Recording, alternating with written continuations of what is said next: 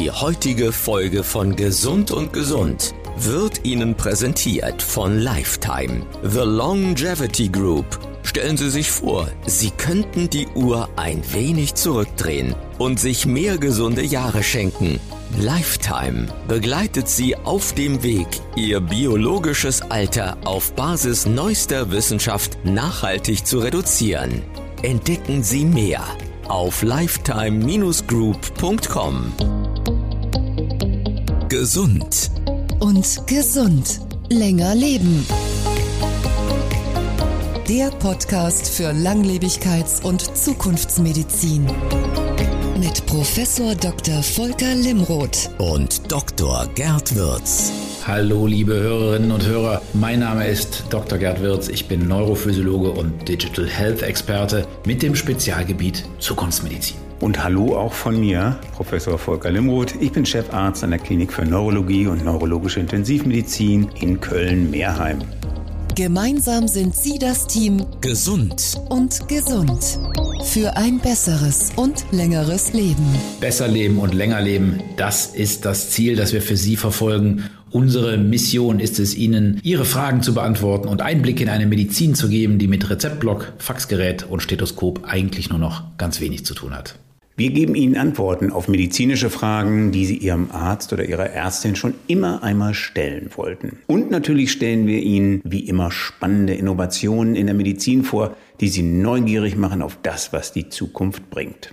Zum Beispiel gibt es einen Schutz gegen Demenz. Was ist von Nahrungsergänzungsmitteln zu halten oder wie kann ich verhindern, dass ich einen Schlaganfall erleide? Das sind nur einige der Themen, die wir in unserem Podcast bereits für Sie unter die Lupe genommen haben. Und in dieser Folge sprechen wir über ein Thema, das man schon als Volkskrankheit bezeichnen kann, nämlich Kopfschmerzen.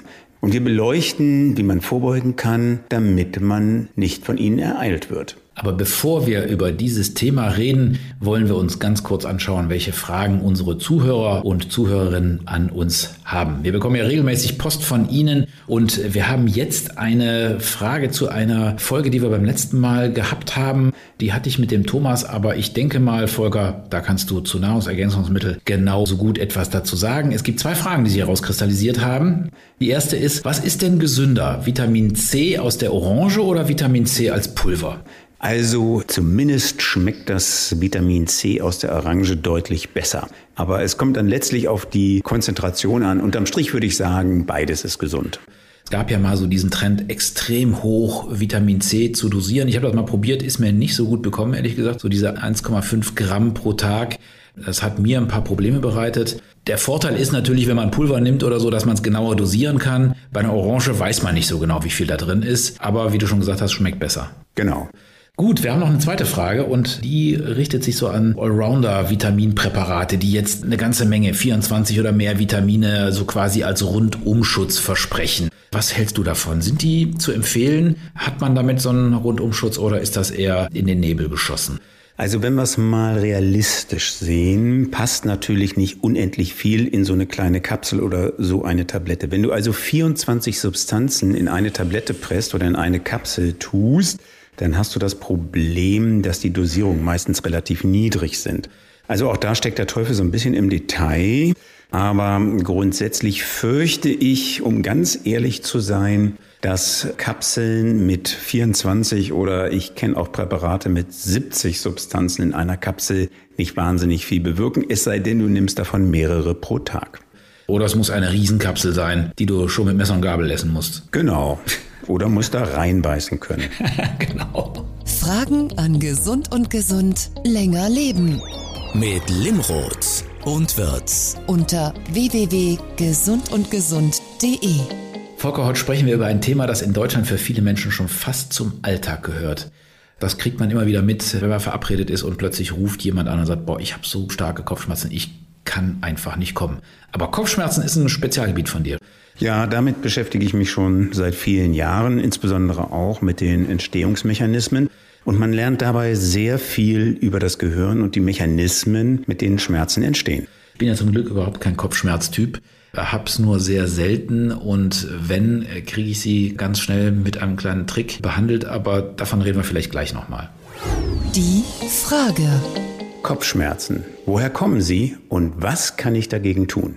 Man denkt ja immer, das ist so ein bisschen banal. Es ist irgendwie gar keine richtige Erkrankung. So ein kleiner Kopfschmerz wirft einen nicht um. Aber die Wahrheit sieht schon anders aus. Das kann die Lebensqualität je nach Stärke und je nach Häufigkeit der Kopfschmerzen schon ziemlich einschränken. Ja, auf jeden Fall. Und ich kenne Menschen, die liegen Stunden oder auch tagelang in dunklen Zimmern rum. Und das sind nicht wenige, die betroffen sind. Wir wissen, Stichwort Migräne, dass etwa 10 Prozent der Bevölkerung davon betroffen sind. Auch Kinder können davon betroffen sein. Und es gibt auch Kopfschmerzen, die sind so intensiv, dass wenn wir als Neurologen sie nicht gut behandeln, Patienten sich wirklich mit suizidalen Gedanken beschäftigen. Also das ist ein relevantes Thema und wird leider heute immer noch unterschätzt. Die Fakten. In Deutschland leiden etwa 54 Millionen Menschen, also rund 70 Prozent der Bevölkerung, unter vorübergehenden oder anhaltenden Kopfschmerzen. Das ist ja eine irre Zahl. Und damit gehören sie zusammen mit Rückenschmerzen zu den häufigsten Schmerzformen. Spezialisten wie du unterscheiden ungefähr 200 verschiedene Kopfschmerzarten und der sogenannte Spannungskopfschmerz tritt bei über 53 Prozent aller Kopfschmerzpatienten auf, während die Migräne immerhin noch 38 Prozent aller Kopfschmerzdiagnosen ausmacht. Also zwei Typen sind da besonders häufig. Genau. Und interessant ist auch, dass Frauen normalerweise häufiger als Männer davon betroffen sind. Sie leiden vor allen Dingen unter Migräne. Das sind etwa 15 Prozent der Bevölkerung, aber immerhin Männer auch zu etwa 7 Prozent und selbst Kinder können unter Migräne leiden, insbesondere auch mit heftigen Bauchschmerzen und mit Erbrechen. Das sind so Aspekte, die man erstmal gar nicht mit Migräne unbedingt in Zusammenhang bringt. Die Altersgruppen, in denen es allerdings am häufigsten auftritt, das sind so die 20 bis 50-Jährigen. Und vor der Pubertät ist die Geschlechtsverteilung auch noch ziemlich ausgeglichen. Jetzt haben wir eine ganze Menge über die Fakten erfahren, aber was führt eigentlich zu Kopfschmerzen? Also was sind die Gründe? Und das schauen wir uns gleich genauer an. Die Vision.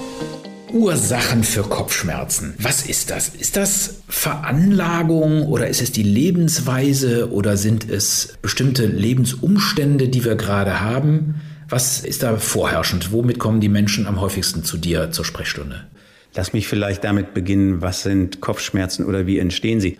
Um vorweg zu sagen, es gibt wirklich viele verschiedene und auch für unsere Zuhörerinnen und Zuhörer. Es gibt sogar eine internationale Kopfschmerzgesellschaft, die sich regelmäßig trifft und sich mit Kopfschmerzen beschäftigt. Und die hat eine Klassifikation von Kopfschmerzen herausgegeben, denn wir können ja Kopfschmerzen ganz schlecht sichtbar machen. Das heißt, wir müssen den Patienten glauben, wenn sie uns Kopfschmerzen schildern, dass sie darunter auch leiden. Und deswegen hat man diagnostische Kriterien entwickelt, die hat man in einer Klassifikation festgelegt und in dieser Klassifikation unterscheiden wir tatsächlich, du hast es schon erwähnt, über 200 verschiedene Arten. So zu deiner zweiten Frage, wie entstehen die? Kann man sich jetzt vorstellen, bei 200 Arten sind die Entstehungsmechanismen natürlich sehr unterschiedlich. Aber um vielleicht so einen Mini-Einblick zu geben, das Gehirn selber hat keine Schmerzrezeptoren. Das heißt also, kann zwar Schmerzen empfinden, aber selber keine Schmerzen generieren. Aber die Hirnhaut, die das Gehirn ja umgibt, die hat sehr wohl Schmerzrezeptoren. Und immer wenn irgendetwas an dieser Hirnhaut passiert, aber auch an anderen Ecken des Körpers, dann reagieren wir mit Kopfschmerzen. Es gibt 250 Arten, aber wir haben ja eben auch gehört, zwei Arten sind vorherrschend. Erklär uns doch mal, was ist Spannungskopfschmerz? Der Spannungskopfschmerz ist tatsächlich der häufigste und das ist der Kopfschmerz, den wir alle immer mal irgendwann haben, der in der Regel harmlos ist und von alleine wieder verschwindet. Und wenn er uns zu sehr in der alltäglichen Verrichtung unserer Dinge beeinflusst, dann darf man da auch gerne mal ein Analgetikum gegen einnehmen. Der zweithäufigste Kopfschmerz ist tatsächlich die Migräne und das ist per Definition ein Kopfschmerz, der für mindestens vier Stunden anhält, meistens einseitig ist und was die Migräne so speziell macht, eben mit bestimmten, wie wir Neurologen sagen, autonomen Begleiterscheinungen versehen ist. Das heißt mit Übelkeit, Erbrechen, Lichtscheu, Lichtempfindlichkeit. Aber vielleicht sollte ich noch ganz kurz dazu sagen, die Klassifikation von Kopfschmerzen unterscheidet einmal in sozusagen Kopfschmerzen, die ohne Veränderung von Strukturen entstehen, wie Migräne, Spannungskopfschmerz oder auch der Clusterkopfschmerz, da kommen wir vielleicht gleich noch drauf, und die sogenannten sekundären Kopfschmerzen, die dadurch entstehen, dass ich eine andere Erkrankung habe, wie zum Beispiel eine Blutung im Gehirn oder eine Entzündung unserer Gefäße. Und du siehst, es ist komplizierter, als man denkt. Ich komme nochmal zurück auf den Spannungskopfschmerz, weil er ja so häufig ist und weil er uns häufig belastet. Du hast gesagt, man kann da schon mal an Schmerzmittel nehmen. Wollen wir keine Präparate nennen, aber zumindest mal Wirkstoffe. Da gibt es ja Acetylsalicylsäure, Ibuprofen, Paracetamol vielleicht auch noch. Was würdest du empfehlen? Welche sollte man nehmen? Welche wirken am besten und haben vielleicht auch das günstigste Nebenwirkungsprofil? Man kann die nehmen, die du gerade aufgeführt hast. Tatsächlich ist es auch ein bisschen individuell von der Verträglichkeit her. Aber diese einfache Analgetika sind eigentlich alle dafür geeignet in der richtigen Dosierung. Wenn ich jetzt den Spannungskopfschmerz habe, eine genommen habe und dann ist es nach zwei Stunden immer noch nicht weg, werfe ich da noch eine Tablette ein? Dann darfst du auch noch eine zweite Tablette nehmen und weißt fürs nächste Mal, dass die Dosierung vielleicht nicht ausreichend war. Und die Dosierungen hängen natürlich auch immer davon ab, wie groß, wie schwer ich bin, ob ich schon was im Magen habe und so weiter. Also ist von vielen Faktoren abhängig. Mhm. Nochmal zu den Ursachen Spannungskopfschmerz. Gibt es vielleicht auch irgendwelche Faktoren, worauf ich mal achten sollte, dass ich Spannungskopfschmerz überhaupt vermeiden kann? Also gibt es irgendwelche Dinge, die ich vielleicht gemacht habe, ohne dass es mir klar war und dadurch der Kopfschmerz entstanden ist? Also es ist nicht immer einfach, eine Kausalität zu finden, aber manchmal gelingt es ja doch.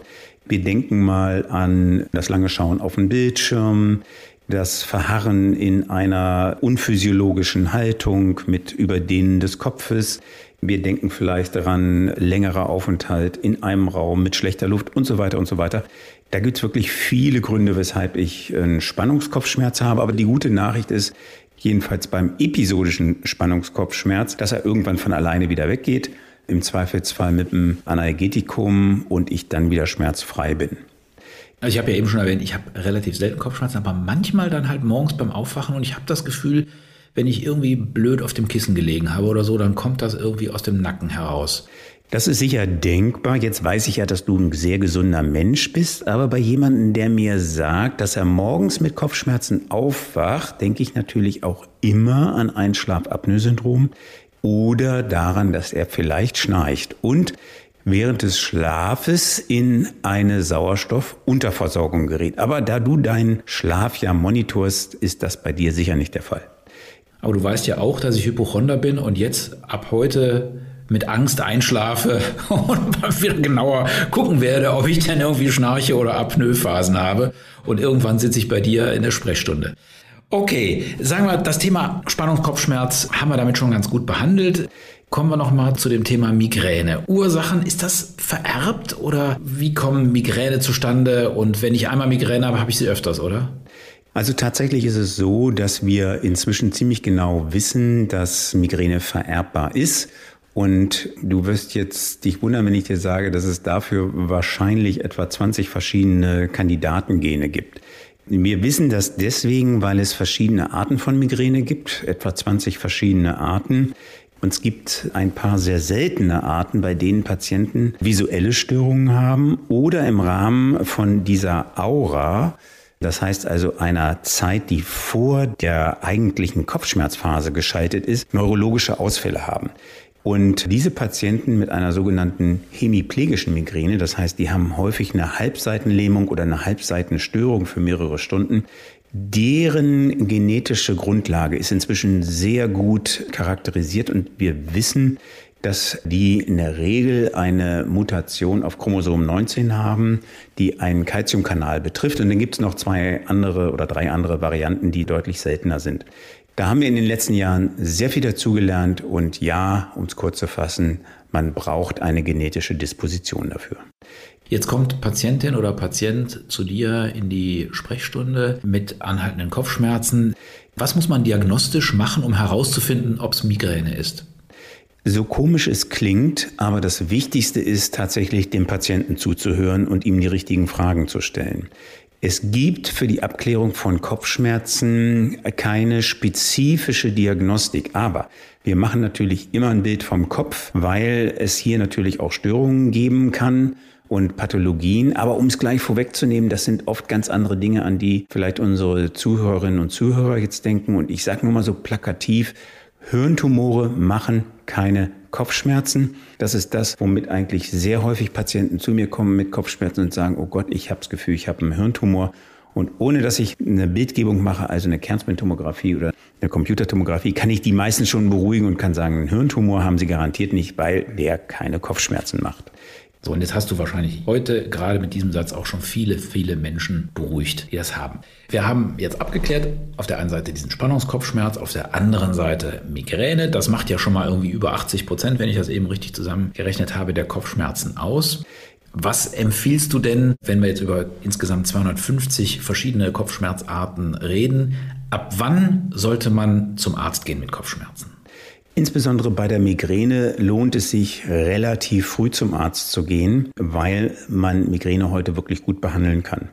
Und der erste Schritt, den wir unseren Patienten eigentlich immer empfehlen, ist ein Kopfschmerztagebuch zu führen, weil wir damit besser unterscheiden können, ob es sich hier um eine sogenannte episodische Migräne handelt. Also der Patient hat vielleicht nur alle zwei Monate eine Attacke oder vielleicht sogar schon um eine Migräne, die relativ häufig ist oder vielleicht sogar eine chronische Migräne, bei der wir in jedem Fall mit einer Medikation, einer Dauerbehandlung, einer Prophylaxe einsteigen würden.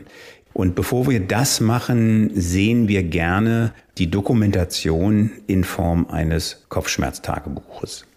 Wenn es jetzt Migräne ist, welche Behandlungen machst du da? Gibt es da so eine Stufenbehandlung oder gibt es so eine Standardbehandlung, die man dann als Facharzt den Patientinnen und Patienten empfiehlt? Also die meisten Migränepatienten sieht ja tatsächlich der Hausarzt. Zu uns Neurologen kommen eigentlich nur etwa fünf Prozent aller Migränepatienten. Und das sind dann meist die, denen es mit der Behandlung nicht so richtig gut geht. Aber mhm. grob kannst du unterscheiden eigentlich in drei Bereiche. Einmal die Akutbehandlung, das heißt also, wir managen die Attacke als solche, dann die Dauerbehandlung, sofern sie notwendig ist, und dann als dritte Säule, wenn du so willst, die nicht medikamentöse Behandlung. Das heißt, was kann ich in meiner Lebensführung besser machen? Welche Triggerfaktoren kann ich abstellen? Und wie kann ich mich am besten so verhalten, dass ich möglichst wenige Attacken bekomme? Da haben wir schon mal eine gute Anleitung, was man bei Verdacht auf Migräne selber machen kann. Erster Weg zum Hausarzt, zweiter Weg möglicherweise dann zu einem Spezialisten wie zu dir zu kommen, also einem Neurologen. Du hast eben schon mal den Begriff Clusterkopfschmerz erwähnt. Klär uns doch mal auf, was ist Clusterkopfschmerz? Also der Clusterkopfschmerz ist von der Schmerzintensität her sehr viel heftiger als eine Migräne tatsächlich allerdings auch kürzer und betrifft anders als die Migräne eher Männer im Alter von 30 bis 55 oder 60 und anders als bei der Migräne eben sehr viel kürzer im Minutenbereich 15 bis 45 Minuten. Allerdings können Clusterattacken, die oft sehr einseitig sind, hinterm Auge gelegen sind, wie gesagt, sehr intensiv können auch mehrfach am Tag vorkommen. Und vor allen Dingen ein großes Problem für unsere Clusterpatienten ist, dass sie nachts damit aufwachen und dann natürlich die Nacht vorbei ist und sie neben den Schmerzen auch noch sozusagen völlig übermüdet in den nächsten Tag starten. Also eine durchaus schwere Erkrankung, die auch immer noch unterschätzt wird. Und was ist da die Behandlung? Jetzt wird's ein bisschen detailreicher. Der Cluster heißt Cluster, weil er zu bestimmten Jahreszeiten vermehrt auftritt. Also jetzt zum Beispiel haben wir gerade so eine Clusterzeit. Im Herbst kommen öfter Patienten, bei denen es losgeht. Wenn es Patienten sind, die dieses Phänomen des Clusters schon kennen, dann haben die sozusagen bei mir Tag der offenen Tür, die können einfach kommen und wir versuchen den Cluster, der gerade beginnt, mit einem kleinen Kortisonstoß zu durchbrechen. Das ist mhm. aber sozusagen die Initialbehandlung bei Patienten, die es schon kennen. Ansonsten mhm. empfiehlt man zunächst einmal die Behandlung der einzelnen Attacke. Und das funktioniert am besten mit dem Einatmen von Sauerstoff oder der Gabe eines Spezialmedikamentes aus der Gruppe der sogenannten Triptane. Und die sind verschreibungspflichtig, sollte man also zum Arzt gehen. Die sind zum Teil verschreibungspflichtig. Es gibt auch Triptane in etwas niedriger Dosierung, die kann man rezeptfrei erwerben. Die sind nur von der Dosierung so, dass sie beim Clusterkopfschmerz oft nicht helfen. Und das Problem beim Clusterkopfschmerz ist ja, dass er zwischen 15 und 45 Minuten andauert. zwar heftigste Attacken, aber dann relativ kurz ist und wir eine Möglichkeit brauchen, das Medikament in das System, in den Körper zu bekommen, ohne durch den Gastrointestinaltrakt gehen zu müssen. Mhm. Das heißt also, in Tablettenform wirkt es relativ spät. Deswegen haben wir für unsere Clusterpatienten einen subkutanen Injektor. Und da können die Patienten sich mit einem sogenannten Pen dieses Medikament selber spritzen. Und dann ist tatsächlich die Attacke auch innerhalb von zehn Minuten beendet. Also Tabletten, die den Umweg über Magen- und Darmtrakt nehmen, sind keine gute Idee. Ich glaube, es gab mal so welche, die man sich unter die Zunge legen kann, geht dann aber auch nicht so schnell. So, jetzt hast du schon mal drei große Kopfschmerzarten sehr ausführlich dargestellt, was man machen kann, woher sie kommen. Und jetzt gehen wir mal zu denen, die da nicht dazugehören, die aber dann vielleicht die gefährlichsten sind. Bei welchem Kopfschmerz, der plötzlich auftritt, muss ich denn sofort zum Arzt gehen? Gibt's das oder sagt man Kopfschmerz eigentlich immer erstmal abwarten? Also es gibt natürlich Kopfschmerzen, die gefährlich sind. Jetzt kommen wir sozusagen zu den sogenannten sekundären Kopfschmerzen. Und es gibt einen Kopfschmerz, der durch eine Blutung im Gehirn entsteht, durch eine sogenannte Subarachnoidalblutung. Dieser Kopfschmerz ist aber so intensiv, dass die Menschen meistens einen Krankenwagen rufen und relativ schnell bei uns sind. Das wird relativ selten verschleppt. Es gibt aber auch andere Kopfschmerzen, die sich langsam aufbauen über Tage oder auch Wochen, die man als Hausarzt natürlich unbedingt kennen muss. Und einer dieser Kopfschmerzen beispielsweise ist ein Kopfschmerz, der insbesondere bei älteren Menschen auftritt, auch einseitig ist, langsam zunimmt und relativ schwer behandelbar ist. Das ist die Arteritis temporalis. Es ist eine Entzündung des Gefäßes oder des Gefäßbaums im Gesicht. Und das ist auch ganz wichtig, dass man den relativ schnell behandelt, weil der auch die kleinen Gefäße zum Auge betreffen kann. Jetzt zum Abschluss für heute vielleicht nochmal die Frage, wie wir denn mit den Medikamenten umgehen. Also beim Spannungskopfschmerz kann man schon mal eine Kopfschmerztablette nehmen. Aber alles hat ja dann an irgendeiner Stelle seine Grenzen. Und ab wann muss man sagen, so jetzt aber mal Schluss mit den Tabletten, entweder zum Arzt gehen oder vielleicht auch andere Maßnahmen ergreifen? Auch das ist natürlich eine Grauzone. Da gibt es keinen Cut-off an so und so vielen Tagen pro Woche. Aber ich würde ganz grob die Regel ausgeben, wenn Kopfschmerzen tatsächlich wöchentlich auftreten, dann ist wirklich Zeit, einen Arzt aufzusuchen und einen Spezialisten für Kopfschmerzen. Wenn man alle zwei Monate mal einen Kopfschmerz hat, der ohne neurologische Symptome verläuft, dann ist das sicher auch etwas, was man mit Hausrezepten behandeln kann. Aber immer dann, wenn es sozusagen schon in das Wöchentliche geht oder eben auch mit autonomen Symptomen verbunden ist, Übelkeit, Erbrechen oder mit neurologischen Ausfällen, Sensibilitätsstörungen, Sehstörungen und so weiter, dann ist es Zeit zum Arzt zu gehen. Das war doch eine klare Aussage. Und ich finde, damit haben wir so ein schönes, rundes Bild über Kopfschmerzen. Es gibt ganz viele. Die häufigsten, also über 80 Prozent, sind Migräne, Spannungskopfschmerz. Dazu kommt noch der Clusterkopfschmerz. Du hast uns darüber aufgeklärt, was man da nehmen muss und ab wann man dann auch mal über ärztliche Hilfe nachdenken sollte. Dieses Wochenintervall, finde ich, ist so ein ganz guter Gradmesser. Kann man ja schon mal mit deinem Tipp anfangen, so ein kleines Tagebuch zu führen dann heißt es doch mal zum Arzt gehen und das mal untersuchen lassen. Genau. Der Praxischeck. Gerd, das war eine sehr aufschlussreiche Folge. Bevor wir uns für heute verabschieden, kommen wir aber natürlich noch zu unserer Rubrik der Praxischeck in der du als unser Checker unter anderem digitale Angebote zu unseren jeweiligen Wochenthemen unter die Lupe nimmst. Verrate uns doch mal, was hast du heute im Gepäck und was ist dein Check der Woche? Der geht eigentlich genau in die Richtung, die du eben schon vorgeschlagen hast. Du hast ja über das Schmerztagebuch gesprochen und Schmerztagebücher kann man natürlich machen, indem man das in seinen Papierkalender einträgt, aber es gibt auch digitale Lösungen und eine ist mir in letzter Zeit besonders aufgefallen und die kommt von Ärzten aus einer Schmerzklinik, nämlich aus der Schmerzklinik in Kiel. Die haben das so weiterentwickelt, dass sie einen interaktiven Online-Kopfschmerzkalender kreiert haben der dann Migräne und Spannungskopfschmerzpatienten helfen soll, den Verlauf zu beobachten. Man kann da sehr einfach die Symptome dokumentieren, die Behandlung, was man gemacht hat und welche Auswirkungen das auf einen selber gehabt hat.